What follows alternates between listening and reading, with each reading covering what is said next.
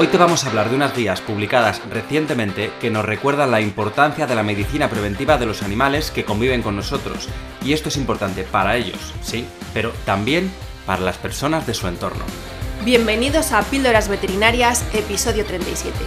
La salud de nuestros animales y personas inmunosuprimidas.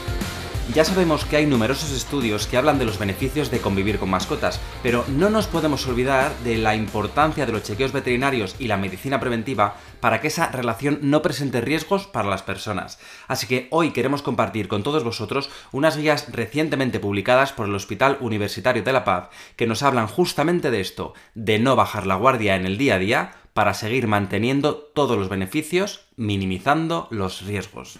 ¿Y cuál es el objetivo de estas guías? Garantizar un entorno seguro, saludable para los niños con un sistema inmune debilitado, como pueden ser niños trasplantados, pacientes en quimioterapia o aquellos que presenten enfermedades del sistema inmune y que convivan o quieran convivir con animales. Aunque estas guías nos pueden servir para más gente, como por ejemplo cualquier persona que conviva con animales y presente una enfermedad que afecte a su sistema inmunológico. Así que vamos a ir viendo punto por punto lo que nos dice, empezando por aquellas cosas que hay que saber antes de tener un animal.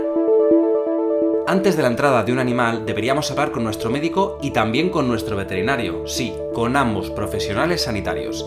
Aunque los perros y gatos que conviven en interior son por lo general mascotas seguras, estas guías nos dicen que si hay niños inmunosuprimidos en casa o recién trasplantados, deberíamos evitar introducir cachorros y gatitos, ya que son portadores de más patógenos y el riesgo de mordeduras y arañazos es mayor que en los adultos. También hablan de evitar otros animales como reptiles, anfibios, tortugas, roedores, aves de corral, erizos o perros de las praderas, así como animales callejeros y salvajes. Hay algo que sabemos pero a veces nos olvidamos y es la importancia de mantener unas correctas medidas higiénicas y sanitarias al interactuar con ellas.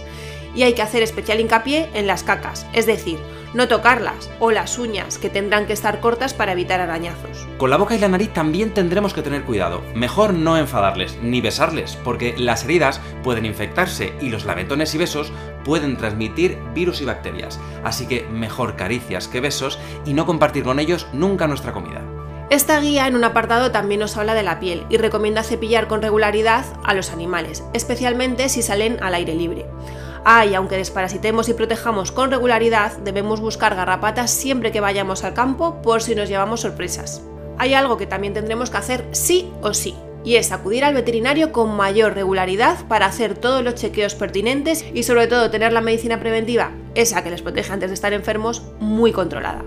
Respecto a la alimentación, también aporta algunos consejos, como por ejemplo que nunca les demos comida cruda y que no cacen tenemos que tener muy controlado todo lo que comen porque la comida también puede vehicular enfermedades.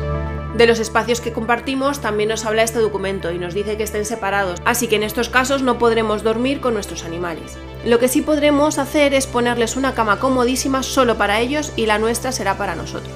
Hay más recomendaciones, así que te invitamos a consultar estas guías y tenerlas a mano si estás en alguna de las situaciones que hemos nombrado al principio del podcast. A modo resumen, te vamos a leer el decálogo para la convivencia de mascotas con menores y personas inmunodeprimidas. Vamos con estos 10 puntos. 1.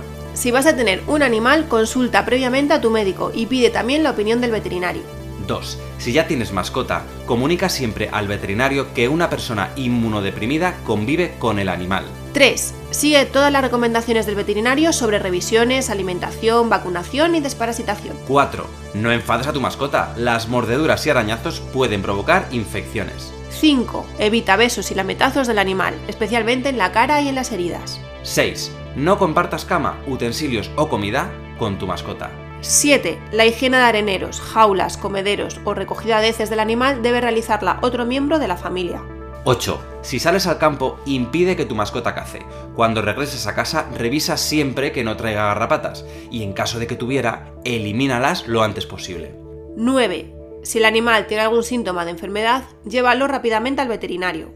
Y 10. Si vas a viajar con tu mascota, consulta a tu médico y a tu veterinario. Esperamos que este episodio te haya resultado de utilidad y si conoces a alguien en esta situación te invitamos a compartirlo y hablarle de estas guías porque aunque alguien tenga un sistema inmune suprimido, si lo hace bien, no le impedirá disfrutar de un animal amigo. Si quieres no perderte nada, ya sabes que puedes suscribirte a nuestro podcast darle a la campana, compartir el contenido o todo junto y con muchas ganas para que sepamos que estás al otro lado. Nos vemos en centroveterinariopacífico.com.